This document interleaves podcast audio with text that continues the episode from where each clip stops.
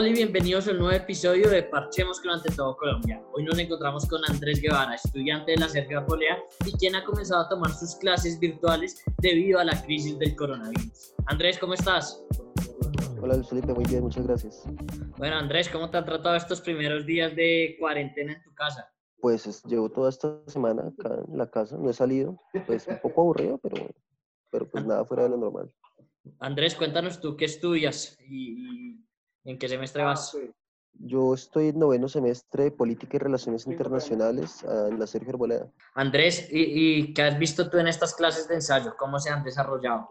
Pues las primeras clases han sido como de familiarización con la plataforma, pues Sí. cómo usarla, cuál va a ser la dinámica, el tema de los horarios, eh, básicamente como todas esas reglas que son pues muy similares a las de las de un salón de clase normal, pero pues a través de esta plataforma, que es básicamente lo que, lo que se nos ha indicado, alguna serie de instrucciones, eh, dudas, hoy se, hizo, hoy se hizo un Facebook Live por parte de la universidad, donde también se aclararon todas esas dudas por parte de los vicerrectores académicos y la parte de tecnología de la universidad, que son los que se están encargando de todo esto. Y se espera que más adelante se, se implemente una plataforma propia de la universidad para, para continuar con las clases.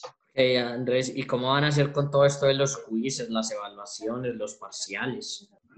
Pues nuestra plataforma del aula virtual en la Sergio tiene un apartado que nos permite realizar quizzes o incluso parciales, algunos profesores lo han hecho, pero sin embargo no se ha, todavía no se ha dicho cómo se van a hacer con las materias prácticas, como cálculo, microeconomía, macroeconomía, las que requieren de ejercicios, que es lo que se evalúa. Esas materias todavía no nos han dicho cómo se van a virtualizar los parciales en caso de que la fecha de parciales llegue todavía dentro de esta coyuntura. Claro, porque necesitarían una hoja para mostrar procesos.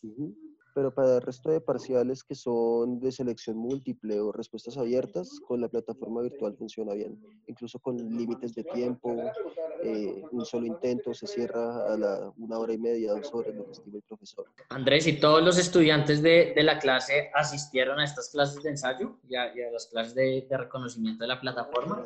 No, de hecho, estas clases de ensayo asistió muy, pocas, muy poca gente, de hecho. En una de las clases que somos un curso de unas 45 personas, asistimos cerca de 20, incluso menos, porque también se iban desconectando del transcurso de la, de la sesión. Entonces, pues, en esta clase, tal vez como es una clase de ensayo, eh, no se toma asistencia, no se dicta tema como tal, sino es, sino también tema de pedagogía para el tema de la virtualización, entonces no, en estas primeras, primeras sesiones no se ha visto como, como una gran acogida por parte de los estudiantes. ¿Y qué dicen los profesores? ¿Mencionaron algo sobre esto? No, pues a- los profesores se espera que todos, que todos sepan manejar la plataforma, porque hay Ok. algunos que no, no les va muy bien con estos temas digitales. Los profesores de mayor edad, por ejemplo, en la Sergio hay, hay docentes que tienen más de 80 años que, que a veces no les va muy bien con el tema del uso de las nuevas tecnologías. Claro. Entonces, todos ellos están siendo capacitados. Entre ayer y hoy se capacitaron, facultad Sí. por facultad, para. Incluso para los profesores que definitivamente no puedan acceder a estos medios, se, se dispuso de profesores eh, sustitutos para esos casos. Ah, bueno, Andrés.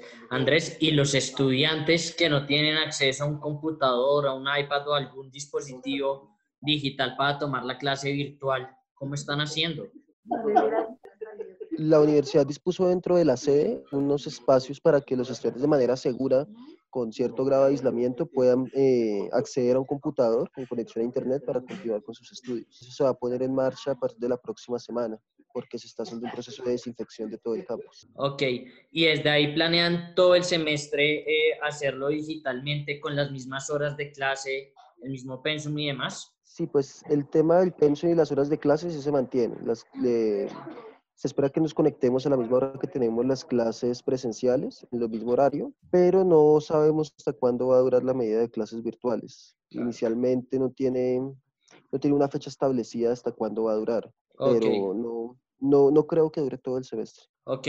No, ustedes no saben cuándo va a terminar, el, el- la universidad no les dio una fecha límite. No, depende de cómo evolucione toda la situación con este virus. Andrés, ¿y qué desventajas has encontrado tú en, en la educación virtual?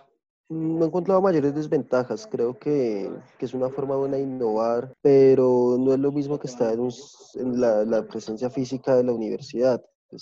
Físico con el docente, donde uno puede interactuar con él, aclarar más fácil las dudas.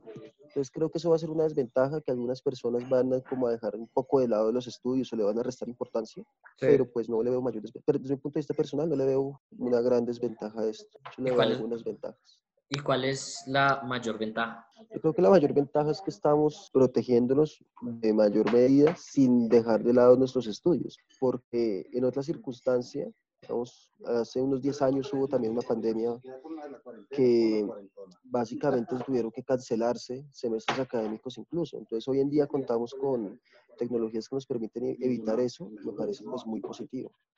Lo mejor que, que, se puede hacer es evitar que se cancelen los semestres académicos. ¿Y tus papás qué opinan de tenerte en casa todo el día? Porque hay muchos papás que están estresados porque pues el hijo va a estudiar desde casa y de pronto les asusta que la disciplina y la responsabilidad y el compromiso no sea el mismo. No, a ellos les parece bien, incluso les parece que es una cosa mucho, más segura que tomar las clases desde, desde la casa, teniendo en cuenta pues que en un salón de clase con 40 personas, la universidad pues no se expone a, a contacto con mucha gente. Entonces ellos están pues, les parece muy bien que, que las clases se hayan virtualizado y no, no, no, no he puesto ningún inconveniente. Andrés, ¿qué es lo que más extrañas de estar en el espacio físico de la universidad? A mí me gusta la universidad, siempre me ha gustado ese espacio físico, como de cierta manera me distraigo un poco más, más un espacio de dispersión también, no solo, no solo estar encerrado en un salón de clase, entonces eso sí lo extrañaba un poco. Claro, como la parte social que trae la universidad detrás. todo, el tema social. Claro, obviamente. ¿Y tus demás labores, Andrés? Eh, fuera del estudio, ¿cómo se han visto afectados por esta cuarentena? Sí, pues eh, no, no, tengo mayores labores después de, de, de, mi estudio. Entonces, básicamente todo, todo lo que yo hago lo puedo hacer desde un computador. O sea, estás hecho ahí. sí, estoy acá, pues estoy bien. Ah, bueno, Andrés. Andrés, ¿y qué vas a hacer durante este fin de semana que estés en aislamiento? ¿Vas a estudiar o cómo vas a aprovechar el tiempo? Sí, creo que me voy a dedicar a adelantar unos trabajos que tengo que, que hacer de la universidad. Eh, tengo que hacer unos exámenes de inglés que los están virtualizados, se hacen desde la plataforma. Voy a dedicar a eso y también a descansar un poco. Claro, eso, eso también. Es mejor ser dueño de su, de su propio tiempo, ¿no? Sí, sí, me parece. Pues, también es Andrés, medida para uno mismo administrar su tiempo. De acuerdo. Andrés, ¿y cómo se cuida la universidad para que digamos, en estos eh, exámenes de inglés que tú vas a hacer, no haya copia o algo por el estilo, ya que tú estás en tu casa y no hay un profesor vigilándote? Pues eso es, un poco difícil ese tema. Los, eh, los exámenes se presentan a través de una plataforma donde uno se registra con su propio eh, usuario personal y tienen un tiempo de 20 minutos para realizarse, pero ese tema de que no haya copias va a ser muy difícil de controlar con ese tema de clases virtuales. Claro, totalmente de acuerdo, Andrés. Es confiar también un poco en el estudiante, que es también uno de los grandes retos, ¿no? Sí, es un gran reto con eso, de confiar en los estudiantes. Pero... Bueno, Andrés, ¿y qué, qué consejo le darías a todos estos estudiantes que desde la próxima semana o incluso en dos semanas, porque muchas, algunas universidades salen ahorita semana de receso, van a comenzar a tomar sus clases virtuales? Que aprovechen el tiempo y la oportunidad, que no, no lo vean como unas vacaciones, sino como simplemente seguir con el proceso de aprendizaje académico, pero desde la casa y con mayor cuidado, pues teniendo en cuenta la enfermedad que hay ahora. ¿Crees que esta, esta coyuntura con, con clases en, en, en, el aula virtual va a cambiar un poco la manera de pensar en la educación en Colombia? ¿Se va a, a, a comenzar a estudiar mucho más por Internet? Sí, yo creo que esto va a ayudar mucho a dinamizar las plataformas virtuales de educación. Creo que les va a dar un auge tan pronto termine la crisis porque se van a empezar a desarrollar mucho ese sector. De acuerdo, de acuerdo. Andrés, ¿y cuál es tu mayor miedo que tienes ahorita frente a estas clases virtuales?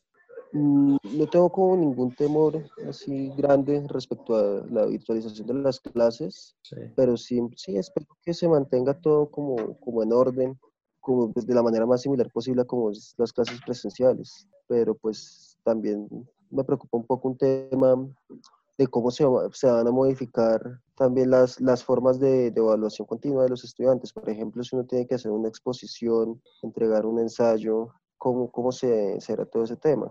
Trabajos en grupo, que siempre son complejos. Entonces ahora un tema de cuarentena va a ser aún más complejo. Claro, y, en este momento esas son como las dudas que, que, están en el aire y que tendremos que ir resolviendo a medida que pase el tiempo.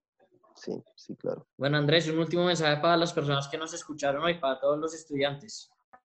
Bueno, pues muchas gracias a todos los que escucharon hoy. Eh, eh, la invitación es a, seguir con el, proceso académico que estén siguiendo, aprovechar el tema de, de, la virtualización de las clases y no caer en ningún tipo de pánico por esta situación actual. Don Andrés, muchísimas gracias por tu tiempo y por estar acá con nosotros en Parchemos con Ante Todo Colombia. muchas gracias, Luis Felipe, igualmente. Thank you.